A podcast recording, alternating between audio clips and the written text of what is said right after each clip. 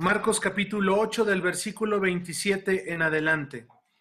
La semana pasada fue que nos quedamos hasta aquí, hasta Marcos 8, eh, 27, en donde Jesús le pregunta a sus discípulos que qué decían los hombres de él, qué decían los hombres de Jesús, ¿verdad? Eh, si bien es cierto, amados hermanos, eh, hay un dicho eh, de, un pastor ya grande, ya anciano, y, decía este hombre, eh, si en realidad quieres saber quién eres, ¿verdad? Si en realidad quieres saber eh, quién eres, pues pregúntale a tu familia, a tu familia, quién eres. porque realmente son, son y, y son los de casa los que realmente nos conocen, tales eh, cual somos. Eh, realmente ahí, hermanos, no podemos eh, pues alejarnos de, nuestra realidad. Y, pero este pastor decía más adelante, pero también quiere saber quién conoce a los hombres y el único que conoce a los hombres es Dios. De tal manera, amados hermanos, que aquí Jesús de alguna manera eh, le está preguntando, no de alguna manera, les está interrogando a sus discípulos qué opina la gente de él. Eh, y, los discípulos le respondieron a Jesús, bueno, eh, muchos dicen que eres tal profeta, muchos dicen que eres Elías, muchos dicen que eres Juan el Bautista, y, y también dicen, bueno, alguno de los profetas. Y Jesús yo me imagino que se queda pues eh, pensando en las en las respuestas de estos hombres, de sus discípulos, ¿verdad? Porque él preguntaba qué opinaba la gente de él, ¿sí?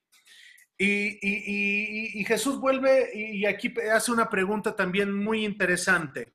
¿Y ustedes qué creen de mí? Primero Jesús le pregunta a sus discípulos qué opinaba la gente. Los discípulos le responden.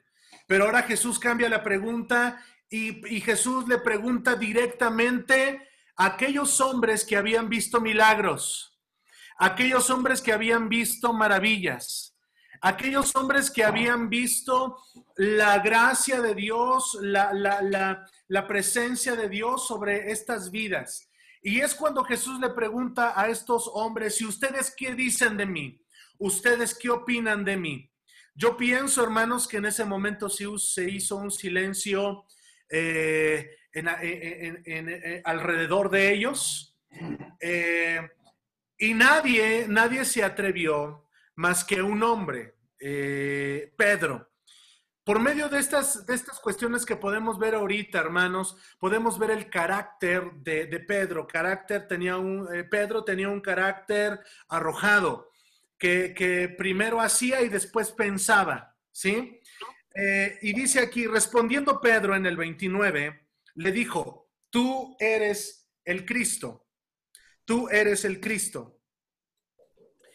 Me parece muy interesante, amados hermanos, que veamos la vida de Pedro en, esta, eh, en este día de educación cristiana, los versículos, los versículos más adelante que vamos a ver, porque aquí no quiero que pierdan eh, el detalle que Pedro está diciendo, tú eres el Cristo. Cristo, eh, eh, eh, Cristo, el enviado de Dios, el Mesías, el Mesías, tú eres el Cristo, tú eres el enviado de Dios. Por medio de todos los, milagros, las señales, como veíamos la semana pasada, las señales que Jesús hacía, los milagros y las maravillas, pues los discípulos pudieron eh, eh, notar cada día que Él estaba con ellos, o más bien que ellos estaban con el Maestro, pudieron ver sus milagros y sus maravillas. Quiero preguntarles esto, hermanos. A, lo largo de todos estos años, ¿cuántos hemos visto maravillas y milagros de Dios? Creo que todos los que estamos levantando la mano en este momento somos un milagro de Dios. Somos un milagro y una maravilla de Dios porque si no fuera por Dios, hermanos, ya no estuviéramos aquí. Esa es la realidad y ese es el hecho, ¿verdad? Eh, ¿Cuántas veces Dios ha bendecido nuestras vidas a lo largo de todo este tiempo que le hemos conocido? Eh, yo siempre les he compartido esta máxima, hermanos, y esta máxima tiene que ver con lo que estamos viendo el día de hoy. Lo, lo, que tú pienses de Dios va relacionado a tus experiencias con Él. Y son las experiencias que este hombre, que Pedro tuvo con el maestro, son las, fueron las vivencias y los momentos que, uh, que, que Pedro tuvo con el maestro para que Pedro se pusiera de pie y dijera, tú eres el Cristo, tú eres el Cristo, tú eres el enviado de Dios, tú eres el Mesías. Si nosotros también recordamos ahí en Hechos, hermanos, capítulo 1, Hechos capítulo 2 y Hechos capítulo 3, vamos a recordar que eh, eh, eh, también llegó el momento en que Pedro se le puso de pie una vez más y empezó a predicar. ¿Cuántos se recuerdan de esto? Em empezó a predicar y, y, Pedro, hermanos, después que Jesús asciende al cielo, fue el líder de la iglesia cristiana, el líder de la iglesia primitiva. Y aquí, hermanos, en Hechos capítulo 2, Hechos capítulo 3, se pone de pie y empieza, hermanos, a predicar el Evangelio a predicar las buenas nuevas, a predicar desde Abraham. Empieza a hablar, hermanos, la palabra de Dios y a decirles también que Jesús era el Mesías, ¿verdad? Y aquí vemos y conocemos esto como una evidencia interna de que el mismo Pedro aquí en este Evangelio y en Hechos capítulo 2, capítulo 3, está diciendo que Jesús es el enviado de Dios que Jesús es el Mesías, que Él es el Cristo, el enviado, el enviado de Dios. Pongamos énfasis aquí, hermanos, porque en el versículo 31 dice, y comenzó a enseñarles que le era necesario al Hijo del Hombre padecer mucho y ser eh, desechado por los ancianos, por los principales sacerdotes y por los escribas, y ser muerto y resucitado después de tres días. Esto les decía claramente, entonces Pedro le tomó aparte y comenzó a reconvenirle. El mismo Pedro, el mismo Pedro que unos versículos antes le decía, tú eres el Cristo, tú eres el enviado de Dios, ahora en este momento, ahora en este momento, le dice la escritura que le tomó aparte, le tomó aparte a quien a Jesús y empezó a, a reconvenirle. En otras palabras, Señor, jamás te acontezca esto tú no vayas a morir. Pero mire cómo dice el versículo 33, pero él, es decir, Jesús, volviéndose y mirando a los discípulos, a los discípulos reprendió a Pedro diciendo, quítate de delante de mí, Satanás, porque no pones la mira en las cosas de Dios, sino en las cosas de los hombres. Aquí, hermanos, eh, ciertamente le está diciendo esto a Pedro, como dice ahí, se lo dice a Pedro, y es una de las cosas que hemos estudiado en la iglesia, hermanos, que una cosa es eh, una posesión demoníaca y otra es una demonización. Son dos cosas muy distintas. Lo que le pasó aquí a Pedro, hermanos, fue, fue lo segundo. Un lapso, un momento se dejó usar por el enemigo. El enemigo lo usó, ¿verdad? Y, y vemos aquí, amados hermanos, esta, esta parte que es muy clara, que le dice, quítate de delante de mí, Satanás. Le está diciendo al mismo Pedro que hace un tiempo atrás le había dicho que él era el Cristo. Esto, hermanos, en la vida cristiana nos da una enseñanza muy tremenda y muy poderosa. Esto para nosotros como hijos de Dios y para seguidores de Cristo nos da una enseñanza clara. La enseñanza clara, hermanos, es que debemos permanecer. Repita conmigo, permanecer. Debemos de permanecer en Dios en todo momento. Hay eh, eh, la declaración que Jesús le dice, hermanos, después que le dice que quítate delante de mí, Satanás, pero mira la declaración, porque no pones la mira en las cosas de Dios porque no pones las cosas en la, eh, eh, tu mirada en las cosas de Dios, sino pones tu mirada en las cosas de los hombres. Y es aquí, amados hermanos, que es esta enseñanza que nos da a nosotros, de permanecer en todo momento en Dios, permanecer en su camino, permanecer en su palabra, permanecer en todo momento, amados hermanos, porque Él es fiel a nosotros, a nuestras vidas. Por lo tanto, cuando Dios le dice, deja de poner tu mira en las cosas de la tierra y empieza a poner tu mirada en las cosas de arriba. Jesús enseñó también de esto, hermanos, cuando hablaba de, del tesoro, ¿verdad? Que dice, donde está tu tesoro, aquello que cuidas, ahí también va a estar tu corazón. De tal manera que hoy hagamos una, un examen a nosotros mismos y veamos dónde tenemos nuestra mirada. Porque cuando usted dice, eh, Señor nos ayude, voy a orar para que eh, Dios nos dé fe, entonces su fe está siendo escasa. Su fe, eh, su mirada la está poniendo en las cosas, en las cosas de la tierra. Acuérdese, hermano, que el libro de Romanos dice que la fe viene por el oír. Amén. Amén. La fe viene por el oír, por el oír. Durante todas las semanas, si hacemos un ejercicio, hermano, ¿cuánto tiempo escucha las noticias? Las noticias nos dicen las, todas las muertes que ha habido, todas las circunstancias, el mundo, el planeta, todas las circunstancias que vivimos. Entonces, si usted se está llenando de eso y, y, no ocupa tiempo para las cosas de Dios, para su palabra, entonces su fe cada día irá decreciendo.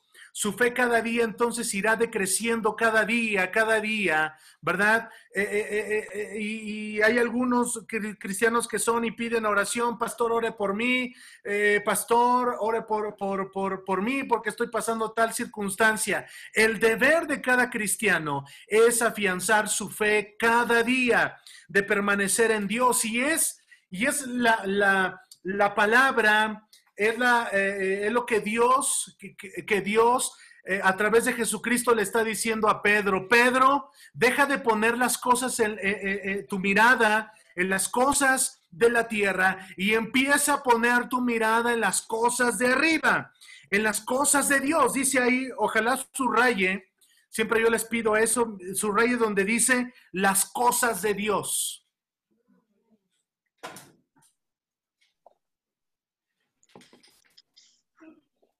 Pon tu mirada en las cosas de Dios.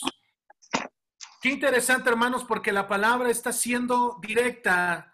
Pon tu mirada en las cosas de Dios y deja de poner tu mirada en las cosas de la tierra. Y llamando a la gente y a sus discípulos les dijo, si alguno quiere venir en pos de mí, niéguese a sí mismo, tome su cruz y sígame. Aquí en este versículo, hermanos, Jesús está, enseñando tres cosas muy importantes y muy interesantes. Número uno, negarnos a nosotros mismos. ¿Qué es negarse a nosotros mismos, hermanos? Es el arrepentimiento, el arrepentimiento. Cuando nosotros vivimos una vida arrepentida, nos dejamos moldear por Dios, nos dejamos moldear por su palabra. Ya tu ego, yo no sé cuántos se acuerdan, hermanos, de, las cuatro leyes espirituales. Eh, aquel folletito, hermanos, que utilizábamos hace más de 20 años atrás para evangelizar, ¿sí? Eh, las cuatro leyes espirituales. Y una de las leyes espirituales nos decía que en el corazón está montado nuestro ego, nuestro yo, nuestro yo, ¿verdad? Y es aquí, hermanos, aquí entra esa palabra número uno para los que están apuntando. Negarnos a nosotros mismos es arrepentimiento considerar a Dios en todo momento. En segundo lugar, tome su cruz, tome su cruz. ¿Qué tiene que ver con esto, hermano? Tiene que ver de una manera práctica que el cristiano tiene problemas, el cristiano se enferma, el cristiano tiene diversas situaciones, hermanos. Eso es lo que a diario vivimos lo, que a veces tenemos que, nuestra fe es confrontada. Tomar nuestra cruz, nuestra cruz cada día tiene que ver, tiene que ver con eso, con, con lo que, estamos en el mundo, estamos aquí inmersos en el mundo, ¿verdad? Y tiene que ver eso, tome su cruz y, en tercer lugar dice, y sígame, y sígame. ¿Se acuerdan, hermanos, que yo siempre les, les he hablado de la praxis? No basta solo con tener el conocimiento. Algunos dicen, bueno, es que tengo la idea de lo que el pastor me está diciendo. O, sería muy catastrófico, hermanos, que un cristiano diga, bueno, después de, un cristiano diga después de 15 años, bueno, pues eh, lo entiendo y, ahí, y este sería muy, muy catastrófico, hermanos, para ese cristiano, porque ya después de 15 años, un ejemplo que estoy poniendo, pues ya sería algo eh, que el cristiano debiera de entender y debiera de comprender las verdades bíblicas y las verdades espirituales. La praxis, hermanos, tiene que ver con eso, con el seguir a Dios, con el seguir a Dios. Vendrán problemas, hermanos, vendrán circunstancias difíciles, pero en cada momento tenemos que seguir a Dios. Debemos, eh, el seguir a Dios tiene que ver con firmeza. Repita conmigo firmeza. Debe de haber, hermanos, madurez. También tiene que, está hablando de ello. Debe de haber madurez en cada vida, en cada corazón. Dice ahí, tome su cruz, niéguese a sí mismo y sígame. El versículo 35 dice, porque todo el que quiera salvar su vida la perderá y todo el que pierda su vida por causa de mí, del Evangelio y del Evangelio, repita conmigo, del Evangelio. Mira, hermano, dice, todo el que pierda su vida a causa de mí y del Evangelio, la salvará. Una vez más, hermanos, quiero reiterar que no predicamos al hombre, no predicamos pensamientos y filosofías como lo dice el apóstol Pablo, hermanos, y lo hemos visto, filosofías huecas que se darán a las filosofías, a las fábulas. Predicamos que el Evangelio, el Evangelio de Jesucristo. Y el Evangelio de Jesucristo, hermanos, no es otra cosa que perdón de pecados y salvación y vida eterna perdón de pecados, salvación y vida eterna. Repita conmigo, perdón de pecados, salvación y vida eterna. Eso es el Evangelio, perdón de pecados, salvación y vida eterna. Eso, hermanos, es el Evangelio. Eso es el Evangelio. Dice, el que pierda su vida por mí del Evangelio, se la salvará. ¿Salvará qué? Su propia vida. De tal manera, hermanos, que, eh, que aquí hermanos, como yo le he predicado también muchas veces, eh, porque algunos cristianos piensan, bueno, yo soy bautizado en el Espíritu Santo, ya soy salvo, ya soy bautizado en agua, ya soy salvo, ya soy líder, soy salvo, ya soy pastor, soy salvo. No, hermanos, no, hermanos, es una vida íntegra delante de Dios. Y recordemos que la salvación es personal, no es grupal. La salvación es personal y cada uno daremos cuenta a Dios de, nuestra vida y de nuestros actos como ya sabemos que dice 2 de Corintios 5:10. Versículo versículo 36 dice, porque qué aprovecha al hombre si ganase todo el mundo y perdiere su alma? Esto hace muchos años se dio, hermanos, que decían, bueno, es que tú vas a ir a las naciones y vas a ir a predicar a las naciones, ¿verdad? Cuando tu, tu, eh, tu prójimo que está a tu lado, ¿verdad? Se está perdiendo. A veces un familiar o, a veces los propios hijos, o a veces el propio esposo o la esposa, ¿verdad? Dice aquí, ¿de qué te aprovecha que ganares todo el mundo, ¿verdad? Y tu alma, o perdieres tu alma. ¿O qué recompensa dará el hombre por su alma? Porque eh, dice el 38, porque el que se avergonzare de mí y de mis palabras en esta generación adúltera y pecadora, el Hijo del Hombre se avergonzará también de él cuando venga eh, en, la gloria de su Padre con los santos ángeles.